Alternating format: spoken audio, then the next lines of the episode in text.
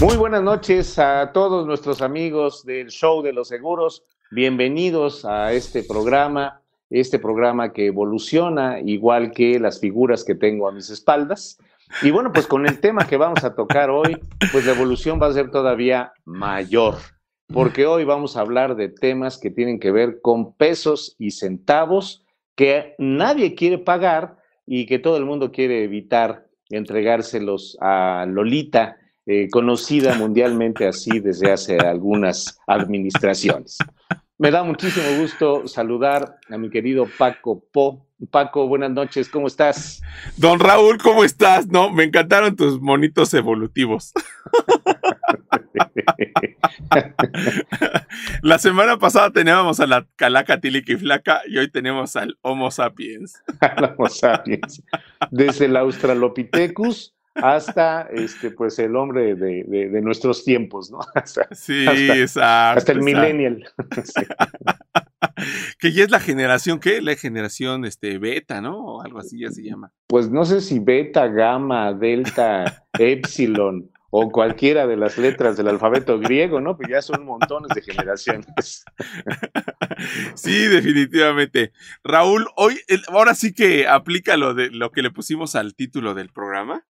Y, es la última llamada. O sea, estamos a 9 de noviembre. Como dicen en el teatro, en el. Antes decían en el cine, ¿no? También se, avisaban las, la primera llamada, la segunda llamada, la tercera llamada. Pero eh, es la última llamada, la tercera llamada, la última. Porque quizá no podamos eh, eh, echarle el guante al recurso que tenemos el día de hoy para los beneficios fiscales que tienen los planes personales de retiro, Raúl. Así es, Paco. Eh, tenemos una situación eh, compleja en el tema fiscal desde hace eh, pues muchas administraciones.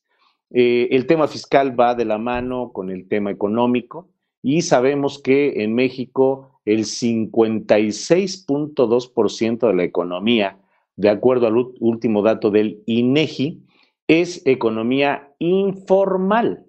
Es decir, más de la mitad de las personas que trabajan, que producen ingresos en este país, lo hacen de manera informal. Evidentemente hay un agujero fiscal del tamaño de los agujeros negros del espacio, por donde se va todo el recurso que te puedas imaginar, porque no se puede recaudar. La recaudación está centrada en el consumo y evidentemente, pues el consumo recauda cantidades importantes por el IVA pero en materia de ingresos por impuestos sobre la renta, pues hay algunos agujeros. Y eso ha traído por consecuencia cambios importantes que pues hasta los traileros este, eh, aplauden o, lo, lo, niegan, ¿no? lo rechazan. es que, quisimos darle un sonido ambiental urbano. Así es, así es. parte de los efectos especiales que tenemos en el show de los seguros. Así, es de que. Bueno, sí, el, tema fiscal siempre ha sido un tema este, importante y ahora con la forma de administrar el país que tiene este gobierno, bueno, pues hicieron una miscelánea fiscal que vamos a tratar de explicar durante el programa, ¿no? No, Raúl, pues la verdad es que es, eh, pues este, como que es preocupante porque, eh, en primero no, no se conoce, o sea, o, sea, o sea, quisiera ser lo más práctico posible. Un, un soldado de a pie, déjame llamar así, no se mete a estudiar todos los años en octubre, noviembre, a ver cómo viene la fin, este, miscelánea fiscal para el año que viene. la verdad, para empezar por allí.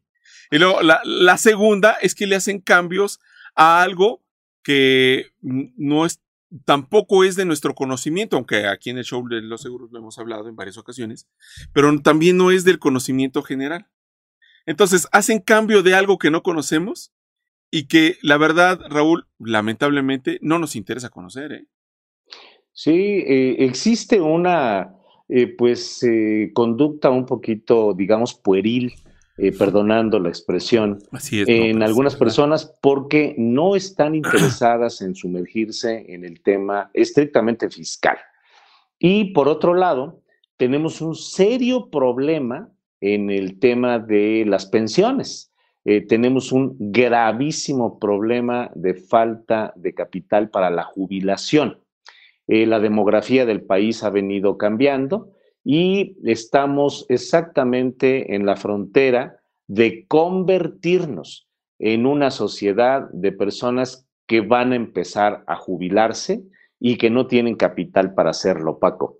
La ley del Seguro Social cambió en 1997, el primero de julio de 1997, y establece un número de semanas cotizadas para poderte jubilar de 1.250. Bueno, el primero de julio del próximo año se cumplen las primeras 1.250 semanas de las personas que son beneficiarias de la ley 97. Y los saldos que hay en las cuentas individuales de los trabajadores apenas alcanzan para una pensión mínima garantizada. La tasa de reemplazo, es decir, si tú ganas 100 pesos, con lo que tienes de saldos en tu cuenta individual, solamente vas a alcanzar a cobrar 26 pesos, Paco. No vas a alcanzar a cobrar los 100 pesos que tú aspirabas a cobrar como pensión.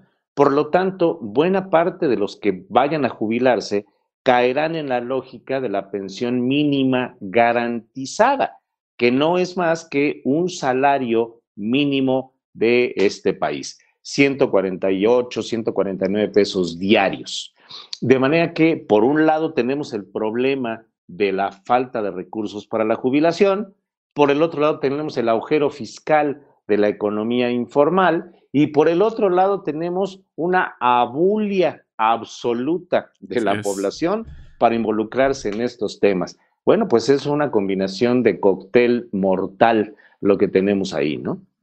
Y, pues la verdad, sin, sin querer echarle la culpa a nadie, porque nosotros debiéramos hacernos responsable de eso, pero es que también se hace tan complicado, se hace tan complicado, o sea, yo, veo los, los libros fiscales para el año y son prácticamente dos tomos pegados de la enciclopedia este, eh, este, inglesa, ¿no? De verdad, y, y, uno dice, ¿cuándo voy a leer eso, no? Yo creo que está más grande que una Biblia.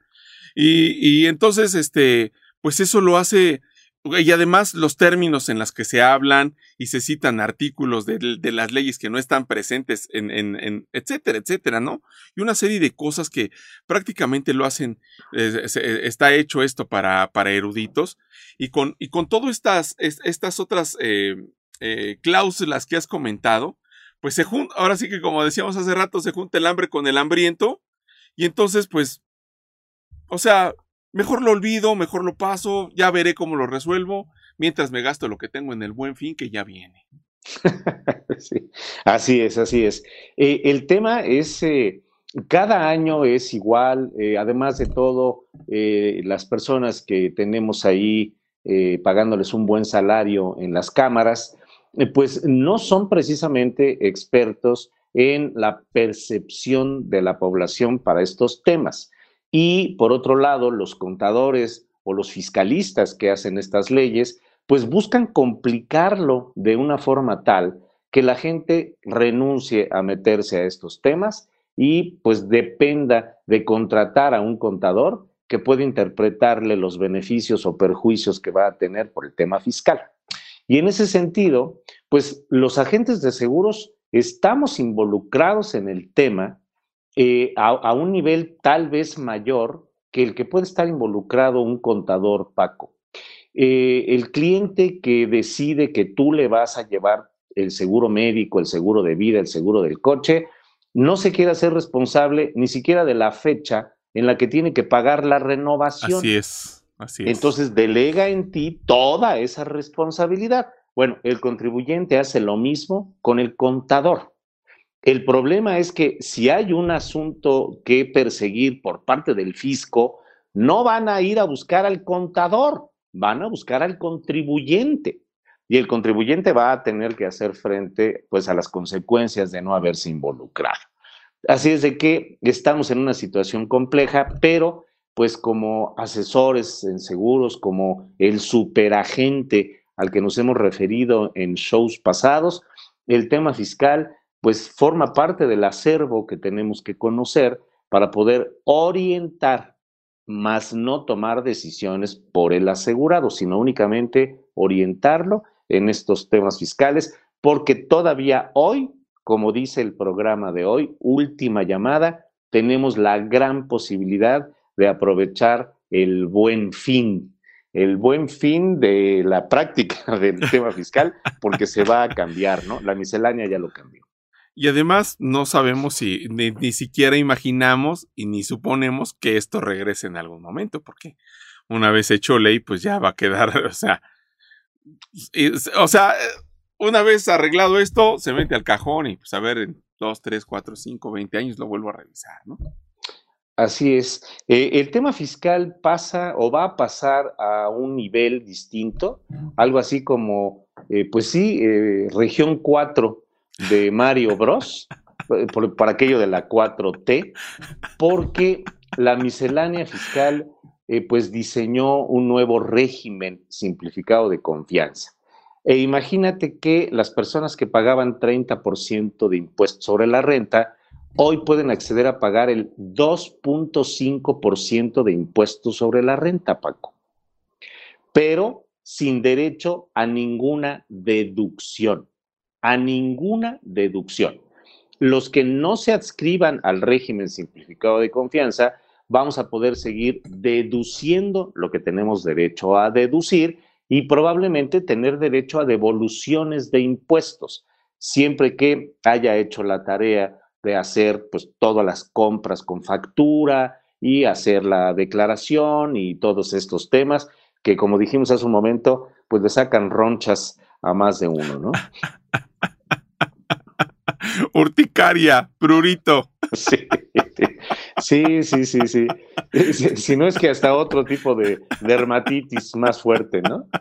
Porque no son temas sencillos, son temas complejos. ¿no? Son temas complejos. Por eso es que queremos tocarlos aquí en el show de los seguros, aterrizarlo lo más que se pueda, Raúl, porque es un tema, como bien dices, que nos atañe a todos, pero que no nos importa a todos. esa es la realidad de las de las situaciones, ¿no? Incluso de los que estamos en los medios eh, financieros, tampoco hay un desinterés también para eso, ¿eh? Aunque hay productos, como lo hemos platicado en otras ocasiones, hay productos que pues, se pueden hacer deducibles, hay seguros de vida, hay fondos de inversión, etcétera, etcétera, etcétera, etcétera, lo que hemos dicho. Pero eh, la gente, eh, no sé, siento un desinterés total. Este, hay veces que pienso que como que como que uno les está, cuando entramos a la explicación del asunto, me están diciendo, este cuate me está echando un choro, pero bien mareador, no le creo nada de lo que me está diciendo, porque además son beneficios tan, eh, déjame utilizar la, la, la, este, la expresión, tan padres, que hay veces que ni se creen, Raúl. Así es, Paco. Eh, y fíjate que eh, es una práctica común. Hace un par de semanas, tres semanas más o menos, eh, tuve un Zoom con un prospecto que estaban buscando eh, comprar seguros de jubilación. Y lo estaban haciendo porque en el banco donde le llevan la cuenta a la empresa, el ejecutivo bancario les metió la idea de comprar un seguro para la jubilación, cuando el banco ni siquiera los vende. Entonces, bueno, pues seguramente a ese amigo ya lo corrieron del banco porque anda promoviendo productos que no tiene el banco. El caso es que llegaron conmigo, platicamos, les propuse y me pidieron una reunión con el contador. Tuvimos el Zoom con el contador hace dos semanas porque les habían hablado de un seguro de hombre clave a una empresa que tiene un año de existencia. No tiene utilidades todavía. Pues ¿cómo va a tener un hombre clave si no has reportado utilidades? Pero querían que yo platicara con el contador. Finalmente el contador y yo llegamos al acuerdo de cuál era el plan que les convenía contratar y le dimos el fundamento al cliente de lo que dice la ley del impuesto sobre la renta. Tanto el contador que les lleva la contabilidad de esa empresa como yo. Y gracias a eso estamos a punto de cerrar un par de eh, pólizas pues eh, importantes, interesantes para ellos en el tema de la jubilación, para la empresa en el tema de la deducción, bueno, de paso, pues para mí, ¿no? Pero, este, pero aquí, aquí el asunto es eh, el desconocimiento y la eh, incredulidad que tiene el asegurado y que le cede, le delega todas las responsabilidades del conocimiento al contador y a la gente de seguros. Le decía yo al cliente, es que tú te tienes que involucrar, viejo. O sea, tú no puedes dejar en manos de Polo o en mis manos todo el asunto de la empresa, porque la empresa son ustedes, no somos nosotros. Nosotros te vamos a asesorar, pero tú tienes que tomar las riendas de esto y si quieres te invito con mucho gusto a tomar un curso de beneficios fiscales para que sepas de qué estamos hablando. Eh, eh, pero creo que ese es el tema que nos falta y no solamente en la parte fiscal, sino en la parte de seguros. El cliente se tiene que hacer responsable de las decisiones que toma, no delegarle todo a su agente de seguros, asumiendo que el agente de seguros pues es Cristo Salvador.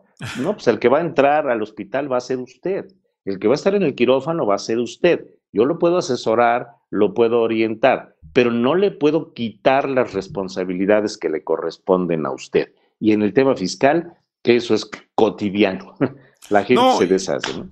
En, el, en, el, en el tema fiscal y en cualquier otro tema, porque, o sea, le echan la culpa a uno, ¿no? Este, diciéndoles que no me hablaste para cobrarme. O sea, o sea, eh, eh, o sea, seamos sinceros, o sea, nunca se nos pasa cuando tengo que pagar el, el, Telcel. Ah, bueno, el teléfono celular, quise decir. o sea, Todo México no es territorio. Exacto, eso, eso no se nos pasa. Ni tampoco se nos pasa cuando ya tengo que pagar el Netflix, ni cuando tengo que pagar la luz y el agua. Eso nunca se nos pasa. Pero, pero raramente sí se nos pasa la, este, la prima del seguro del coche, del seguro de vida, del seguro de gastos médicos. Ay, no, pero el agente, él su responsabilidad decirme. Cuando, o sea, sí le vamos a avisar, o sea, eh, o sea, es un, es un, es un tema que, que ambos, tanto al cliente como a nosotros, eh, lo debemos de tener y, y, hasta de cierta forma nos conviene. Pero la cuestión no es tanto eso, sino que eh, el, el, el, dueño es el que se tiene que, que hacer eh, responsable de lo que está comprando, Raúl. Así es, Paco. Esto da para todo un programa en el que podemos abordar eh, el asunto o el concepto del servicio. ¿Qué incluye el concepto del servicio? ¿Cuál es el alcance del concepto del servicio? Si realmente estamos formando consumidores responsables o estás, estamos haciendo asegurados codependientes de eso, eh, bueno, pues la segunda parte de un artículo que escribí la quincena pasada en el periódico, la segunda parte aparecerá el día 15 en el periódico El Asegurador. Y de eso, eh, pues escribí esta vez, es necesario que los asegurados tomen la responsabilidad que les corresponde y que los agentes de seguros nos convirtamos en mentores, en maestros de esos asegurados para enseñarles cómo hacer las cosas, más que en hijos codependientes que pues a los 50 años siguen queriendo vivir con sus papás porque no han podido volar por su cuenta. Eh, creo que da para todo un programa hablar de ese tema, ¿no? Pero bueno, finalmente en el tema fiscal es recurrente que el asegurado le delegue responsabilidades al contador y a su agente de seguros. Que por cierto, déjame abrir un paréntesis en el tema, si me permite, si me permite el, señor productor, porque luego es, no, este,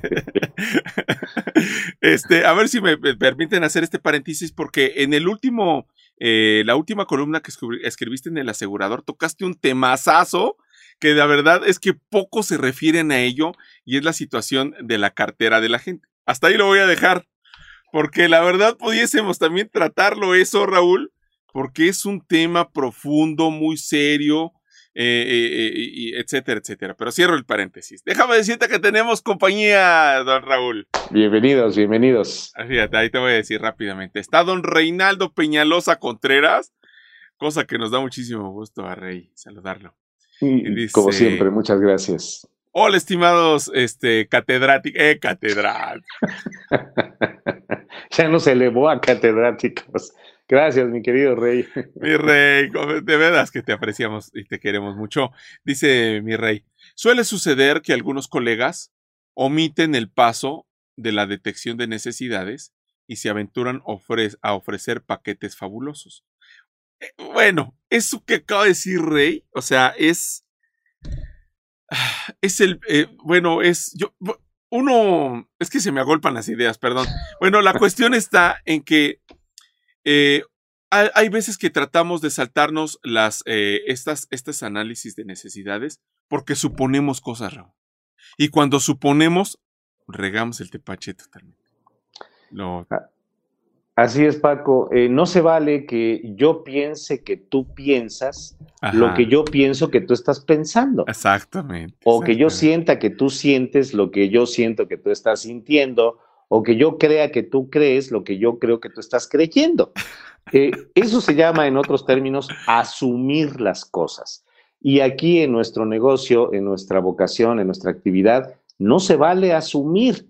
Hay que tener claridad de aquellas cosas que van a afectar al asegurado, al prospecto, para poder asesorarlo en las mejores condiciones. Y para ello hay que detectar primero cuáles son los riesgos que corre, cuáles son las pérdidas que no puede pagar porque no tiene dinero para pagar esas pérdidas y cuál es el contrato que va a resolver el tema de esas pérdidas dado el momento de que se presente. Eso es lo que se llama una detección de necesidades. No, no, me voy a poner de pie ante este resumen que acaba de hacer don Raúl. Gracias. porque esto que acabas de decir, Raúl, o sea, eh, centra la situación de, de la venta y la posventa, ¿no? Porque, porque hay veces que decimos, bueno, una vez alguien muy cercano a este servidor me dijo, ¿qué? ¿Ya nada más porque me vendiste ya te olvidaste de mí? me estaba pidiendo una pluma, ¿no? Me estaba, a, ver, así me dijo. A ver, el de MetLife sí me regaló una pluma. O sea, ¿tú qué me vas a regalar, no? pero, pero más allá de, de, que esto que es hilarante y es una broma, desde luego, es, es la parte lúdica, vamos a llamarle, de la situación, este, no, no, no solamente es eso, sino que eh, está bien que nosotros eh, tengamos como agentes, tengamos el seguimiento al cliente. Está bien que nosotros seamos alcanzables, como todas las cosas que dijimos ya del superagente. Pero también el, cliente se tiene que ser responsable de, de la. Y, y, y, que tenga interés del conocimiento, ¿no? Porque uh, para ser este, francos, pues se siente bonito que me digan, oye, ¿qué seguro me vendiste? Porque no están confiando en el seguro, están confiando en uno, ¿no? eso, es. Eso, es, es halagador, vamos a llamarlo de esa forma. Pero no, es, no debe de ser así. El cliente debe saber con, con, quién lo compró, cómo lo compró, qué, cuál es la prima que está pagando, el fin, cuál, para qué lo compró, ¿no? la finalidad, el objetivo, el deseo, el sueño, etcétera, etcétera, y no decir, no, pues es que, porque la verdad es que hay gente tan, tan bonita y noble que me dice, no, pues háblale para, para preguntarle, pero no debe de ser así. O sea, el cliente debe de ser, debe de saber por qué, por qué lo compró y por qué lo tiene y cuáles son sus coberturas. Sigue diciendo rápidamente, dice este Rey, dice Rey, eso es aventurarse. Eh, debemos educarlos. Y sigue diciendo, ¿ves por qué tienen el nivel de catedráticos? bueno, no tenemos, no tenemos. Es don Raúl, es don Raúl el que tiene el nivel, es el que tiene el nivel. no, no, no. Eh, creo que la palabra que usó Rey es fundamental. Debemos educar al asegurado. Más que atenderlo, tenemos que educarlo. Y la educación del asegurado es hacerlo responsable de lo que le corresponde ser responsable. Quitarle responsabilidades a las personas no genera crecimiento, genera dependencia. Así es. Y me tocó el año pasado, el año pasado conocer casos de colegas agentes de seguros que estaban infectados y que los asegurados de esos colegas estaban en el hospital. No podía atenderlos el agente porque estaba con COVID. Entonces, viene la pregunta a cuento. ¿Qué has hecho para que tus asegurados sepan qué hacer cuando tienen que usar la póliza? Pero si no los has enseñado a ser independientes en ello, pues has caído en la práctica de la codependencia. Y la codependencia te va a hacer a ti responsable de todo lo que a ellos les pueda afectar. Eso no es educar al asegurado, eso es convertirlo en una persona codependiente. Así es que, pues sí, tenemos que educar a nuestros asegurados. Y, hemos hablado varias veces de la vocación y es todo un tema, podríamos meternos y no salir de allí en un par de horas. Dice por ahí este mi rey, este, a veces es conveniente pedir permiso al prospecto de auditar sus seguros. Uf, uf, uf, uf y recontra uf, ¿no? A ver, enséñame tus pólizas, ¿no? Déjame ver qué tienes, saber con, con qué cuentas, este, saber, saber este, si este producto no lo duplicas o te sobreaseguras o te bajo aseguras, etcétera, etcétera, ¿no? Así es, Paco. Y eh, hacer esa auditoría no es más que pues ponerle al cliente las cartas sobre la mesa. A ver, tú tienes un vehículo que vale 600 eh, mil, 500 mil, 300 mil pesos, pero la póliza que tienes de tu coche no tiene la cobertura A, B o C que te quitaría de encima la pérdida A, B o C que te puede ocurrir. De manera que por unos cuantos pesos que te estás ahorrando en esta póliza, vas a tener que pagar más pesos cuando tengas la pérdida. En el tema de la casa, en el tema del seguro de gastos médicos, en el tema del seguro de vida. Hay veces que primero habría que preguntar qué pérdidas son las que hoy no puedes asumir y dime ¿Qué crees que va a ser las pólizas que compraste con esas pérdidas? Para que después podamos cotejar lo que él cree que va a tener como pérdidas contra lo que él cree que tiene comprado en las pólizas. Y ahí está el principio de esa auditoría. Muchas veces las pólizas son verdaderamente pequeñas contra el total de las pérdidas que el cliente podría tener. Y en algunos casos también ahí está el tema fiscal. Eh, para allá iba Raúl, porque llega el momento en que dices, bueno, si tienes un seguro de vida temporal, pero pues este, bueno, es que, insisto, se me agolpan las ideas y quisiera hablar de todo en un solo, en una frase. Déjame, déjame borrar eso y de ponerle aquí a Rey. Dice Rey, es para darle la certeza al cliente, desde luego, de que tiene lo que necesita, o en su caso ayudarle a subsanar las, las deficiencias o, la parte que carezca, Raúl. Es correcto. Es ahí donde está el tema de la asesoría, pero también donde está el tema de la mentoría. Es decir, convertirte en guía de esa persona para formarla como un consumidor profesional, como un consumidor responsable. Eh, ayer escuchaba una entrevista que le hicieron a el director de este análisis de la Conducef y decía este hombre, es que la población tiene que aprender a eh, comparar, porque luego compran cosas en el buen fin que no funcionan y luego ni siquiera hacen los análisis. La pregunta es, ¿cuántos, ¿cuántas versiones llevamos del buen fin? El buen fin lo inició Felipe Calderón. El primer buen fin lo inició Felipe Calderón. Llevamos el sexenio de Felipe Calderón, el sexenio de Enrique Peña y tres años del sexenio de López Obrador. Llevamos prácticamente 15 años de buenos fines y la gente hoy sigue comprando igual que lo hacía hace 15 años, Paco, porque no hemos educado al consumidor. Nos hemos preocupado por entrenar al vendedor, pero no hemos entrenado al consumidor. Y lo que necesitamos es tener consumidores profesionales. Además, de asesores profesionales, superagentes y todas nuestras variantes, ¿no? Pero hay que, pues, educar a los consumidores y esa tarea, pues, le corresponde en nuestro sector a los verdaderos eh, agentes con esa vocación de formar a consumidores profesionales, ¿no? Y es ahí donde entra, pues, la labor de la gente de asesorarse, de, de, estudiar, de, de actualizarse, de mantenerse al día, porque es por eso que estamos tocando este tema, porque eh, es muy probable, bueno, no es un probable, es un hecho que el año que viene no vamos a tener ya esos beneficios fiscales. Y entonces eh, estamos hablando de un tema que es actual, que ya es una realidad, que ya es un hecho, pero no sé cuántos de nuestros colegas o uno mismo esté empapado de este tema para poder dar esa, esa actualización, esa mentoría y esa capacitación al cliente porque, eh, como decíamos al principio, son, son, son temas complejos que no cualquiera le entra este, al toro por los cuernos, don Raúl.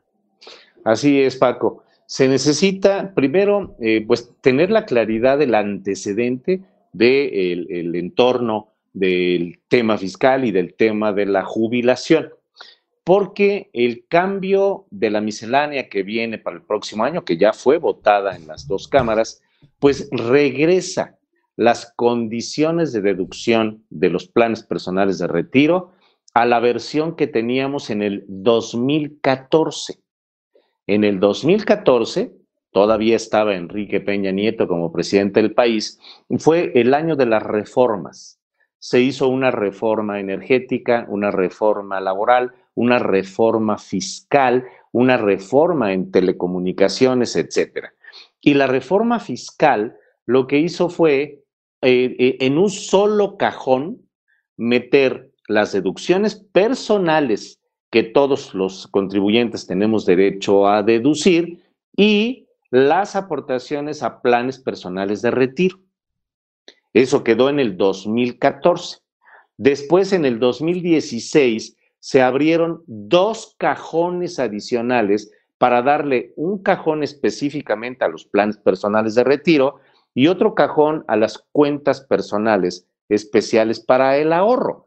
Es decir, un cajón para el artículo 151 del PPR y otro para el artículo 185 de la cuenta personal especial para el ahorro. Con eso avanzamos. Todavía en el 2019 se modificó la ley para meter un cajón adicional muy chiquito para poder deducir nutriólogos y psicólogos porque la Secretaría de Salud descubrió que el mexicano es gordo y loco. Entonces, pues había que darle beneficio para que fuera al médico, le diera una eh, dieta y que fuera al psicólogo para tratarse el tema de la nutrición. Y finalmente hoy todo regresa en la miscelánea fiscal que fue votada a el 2014. Vamos a tener un solo cajón de deducciones con tope del 15% del ingreso anual, donde vuelve o con donde regresa el plan personal de retiro con el seguro de gastos médicos, con las eh, eh, aportaciones eh, de donaciones no este, onerosas y las colegiaturas de primaria, secundaria y preparatoria y todas las deducciones que teníamos. Están ya en un solo cajón no desaparece el beneficio del plan personal de retiro, pero le retiran el cajón único que tenía y lo eh, suman a ese tope del 15% que teníamos como deducciones personales. Todavía no entra en vigor la miscelánea, entra en vigor el primero de enero. Por eso el programa de hoy se llama Última llamada. Última llamada toma tu PPR porque todavía hoy lo puedes contratar con un cajón específicamente para él. Llama ya. Llama ya. Ya, en este momento. Porque además, esto lo que quiere decir este, es que si antes teníamos una prima que podíamos. A ver, si, si, si, estoy correcto, este catedrático. Sí, eh, este, si yo tenía una prima que cubría los 150, vamos a cerrar en 150 mil pesos para no hacer las bolas. 150 mil pesos. Ahora en este otro cajón ya no va a poder hacer así. Eh, pues no, no precisamente va a ser así, porque eh, si tú ganas un millón de pesos anuales, tú tienes... bueno, pensemos, eh, pensemos que ganas tres, tres millones. Si ganas un millón de pesos anuales, pues de acuerdo a la miscelánea propuesta, vas a tener derecho a deducir hasta 150 mil pesos. O el 15% de un millón, pues son 150 mil. O cinco anualidades de unidad de medida y actualización de UMA, que vienen siendo algo así como 165 mil pesos, 161 mil pesos, algo por el estilo. 150 mil es menos que cinco anualidades de UMA entonces tienes derecho a deducir 150 mil pesos. Pero en esos 150 mil pesos, Paco, está el seguro de gastos médicos, el plan personal de retiro, las colegiaturas de toda la familia, bueno, de, los hijos, están los intereses reales por créditos hipotecarios, están los donativos con tope de un 7% del ingreso anual, que es la modificación que también se hizo para esta miscelánea. De manera que en un solo porcentaje entran los 150 mil y hay personas en gastos médicos que nada más de la prima de gastos médicos están por arriba de los 150 mil. De manera que ahí sí hay una afectación. Y fue cuestionada la reforma y la miscelánea por algunos diputados porque decían, oye, estamos con un problema de jubilaciones porque no hay fondos y le quitas el beneficio a los PPRs. Bueno, la señora eh, Buen Rostro, que bueno, pues el SAT tiene todo menos un buen rostro, ¿no? Pero la señora este, Buen Rostro cuestionó eh, la, la pregunta diciendo, a ver, demuéstrenme cuántas de las pólizas de seguro de vida que hay en este país están en el artículo 151 y en el artículo 185. Hay aproximadamente 14 millones de pólizas de seguro de vida en México. Las pólizas PPR y CPEA, las cuentas personales especiales para el ahorro, no superan, Paco, el 4% del total de las pólizas. ¿Qué pregunta hizo la señora Buenrostro de? E, evidentemente no hay buen rostro en el SAT. Nos pasó a perjudicar, pero gacho. Pero tienen toda la razón. Tiene razón.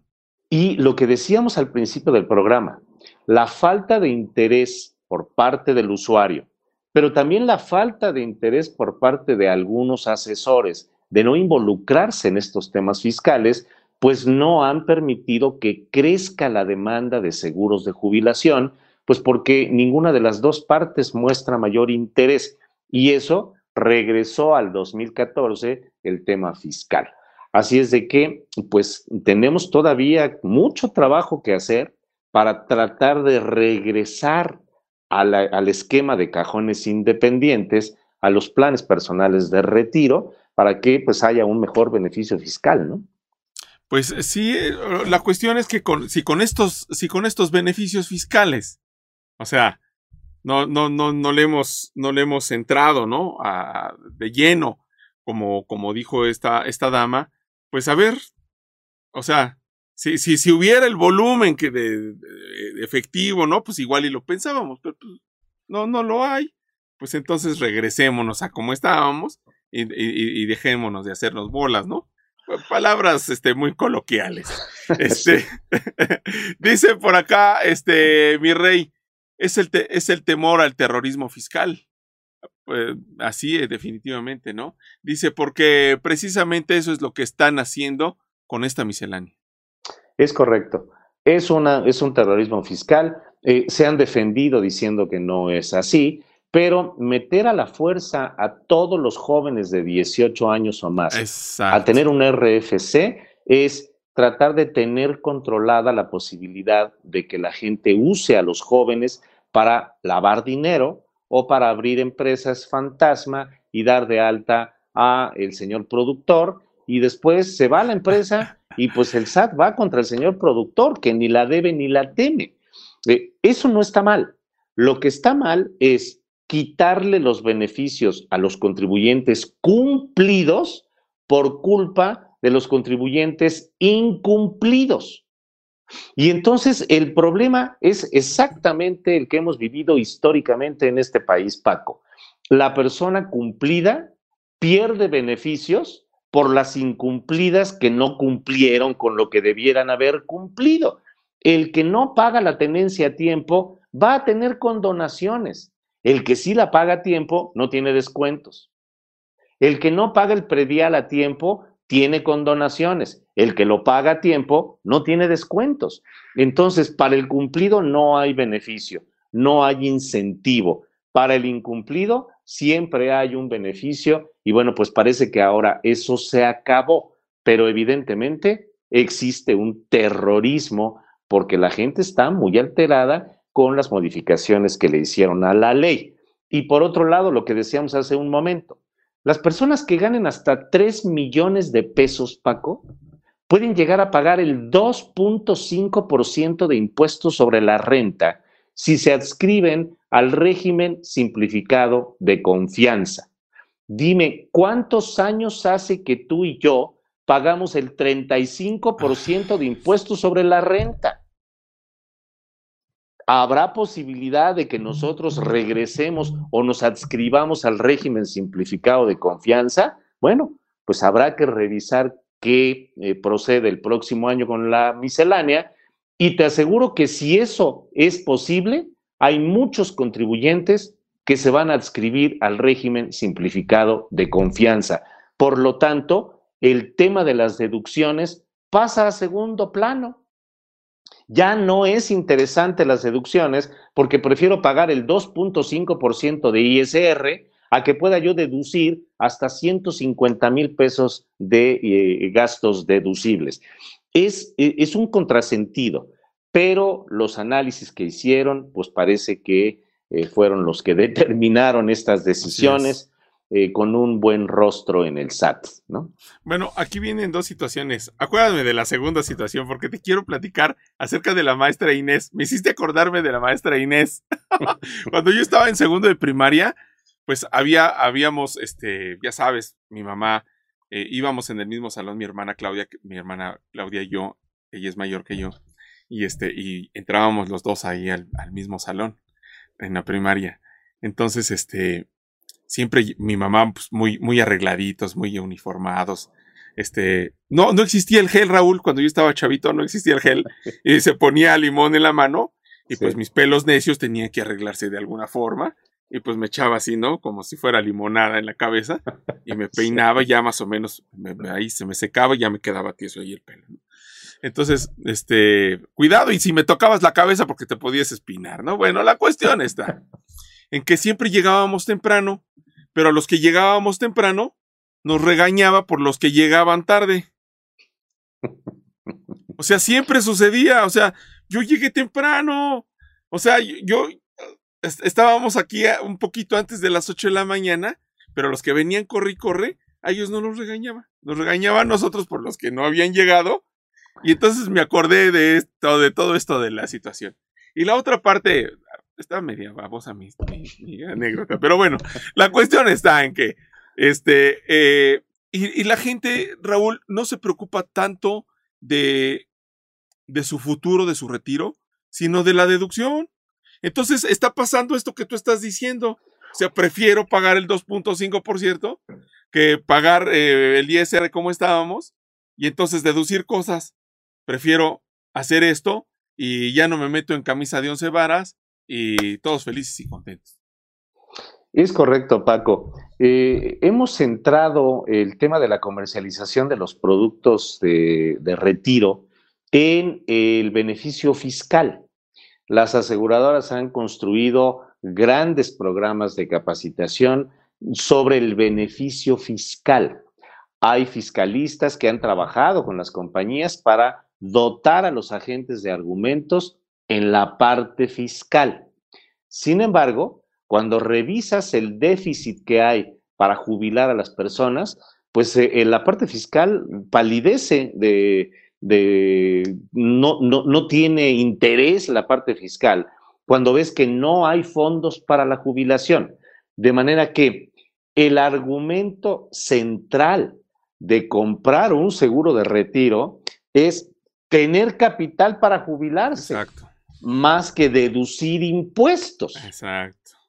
Y si no tengo capital para jubilarme o he cotizado bajo durante muchos años en el Seguro Social, pues lo que me espera es una pensión mínima garantizada.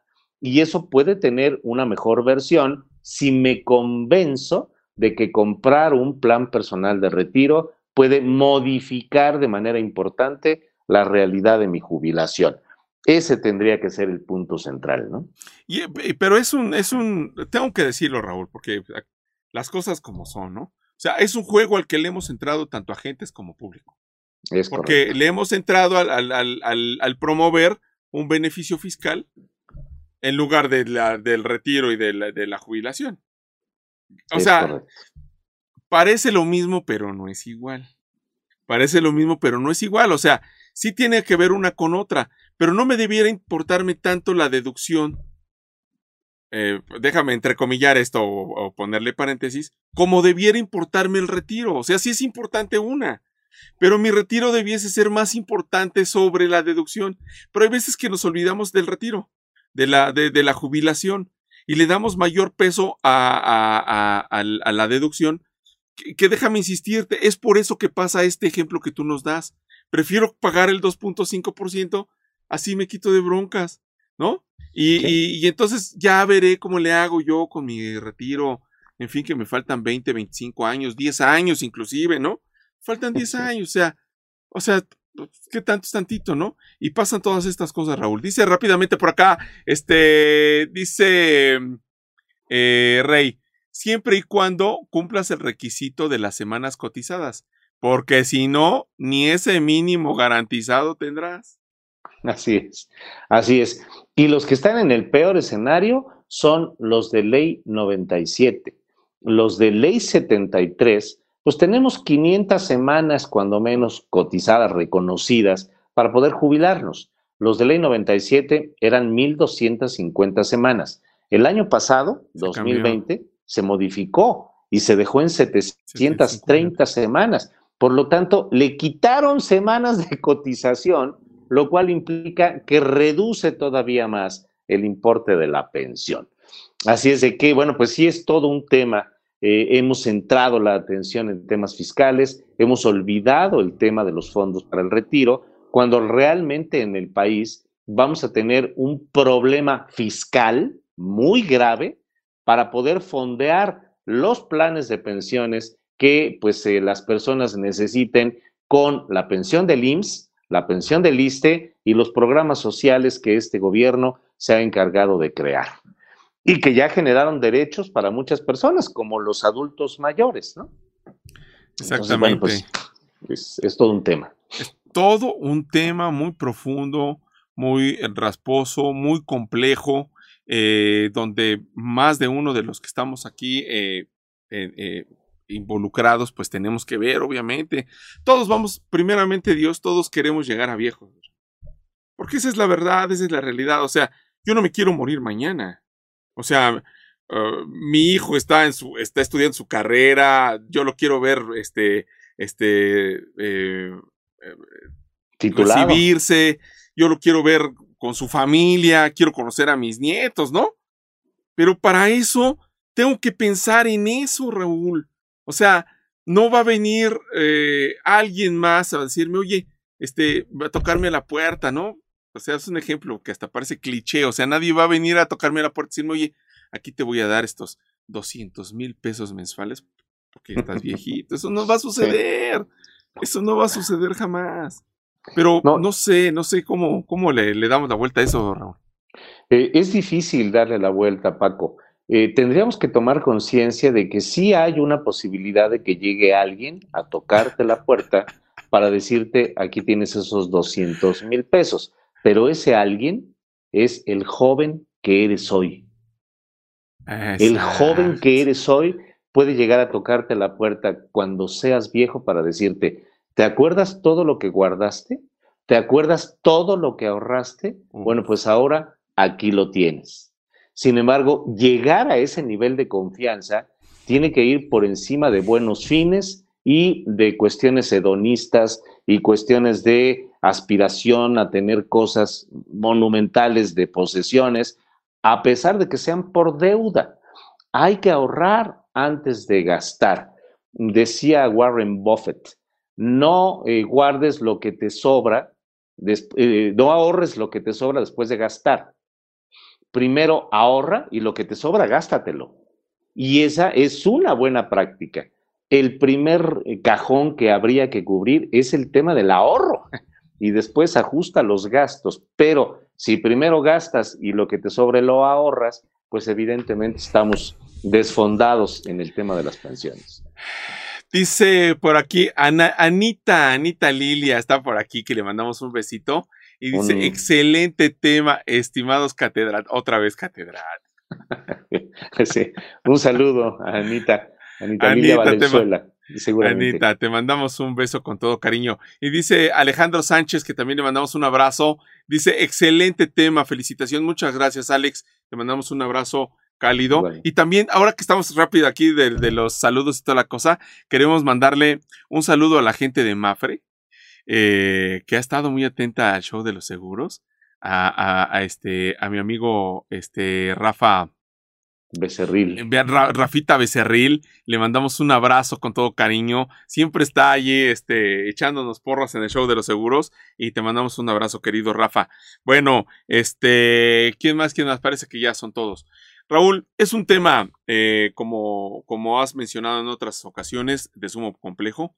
Es un tema que nos ha llegado a los aparejos porque ya son los últimos días donde podemos echarle el guante a estos beneficios fiscales no dejar de lado la situación de la jubilación antes que los, los, beneficios fiscales, pero hay que aprovecharlos, en definitiva, hay que aprovecharlos y si acaso nos quedaran, estamos el día 9 hoy, si, este, si la semana que viene tuviéramos este, eh, el deseo, eh, hoy mismo si tuviéramos el deseo de hacer nuestro plan personal de retiro, pues llame ya, ¿Para qué nos esperamos? Llame ya, es el momento. Y si no quiere hacerlo con, con don Raúl o con este servidor, ahí está Anita, ahí está mi rey, ahí está Alex, y están todos los agentes que miran el show de los seguros.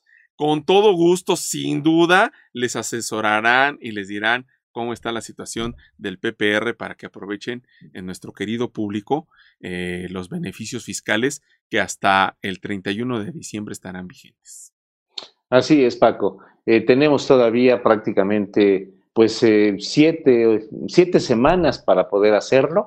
Eh, hay que considerar que la suscripción de estos planes toma unos días. Ajá, toma Así es de que, bueno, pues es necesario que la póliza se emita antes del 31 de diciembre para que el pago que hagas entre todavía dentro de los beneficios que tenemos ahora. Así es de que, pues tenemos pocos días y eh, pues aprovechemos el buen fin para contratar nuestro seguro de retiro y si sobra, comprarnos la pantalla o el teléfono, ¿no? Exacto, exacto.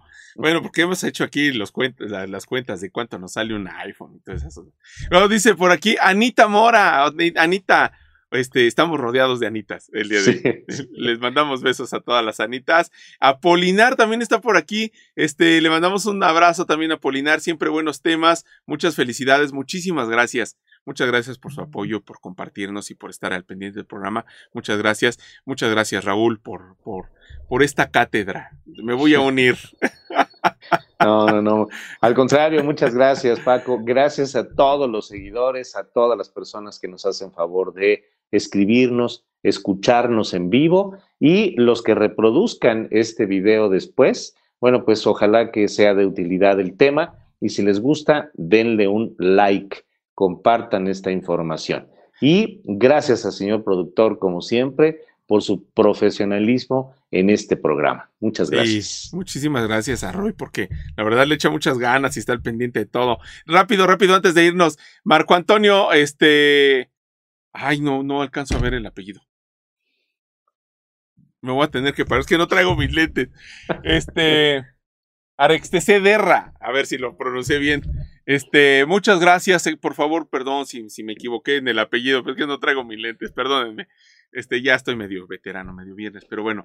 Este, Marco, te mandamos un abrazo. Muchísimas gracias por, por sintonizarnos. Y recuerden que estamos en el Instagram bueno, en el Instagram hemos tenido broncas para subir el video. Ya, ya me dijo acá el señor productor, ya en Instagram está medio difícil porque pusieron ahí nuevas políticas, etcétera. Pero de todas maneras le vamos a seguir intentando hasta que quede en el Instagram. Pero bueno, estamos en el YouTube, estamos en el, este, en el Spotify, estamos aquí en el Facebook Live, estamos en el Google Podcast, en el eh, Twitter, etcétera, etcétera. Así es que les vamos a agradecer mucho que nos sigan y que nos compartan. Don Raúl, muchísimas gracias.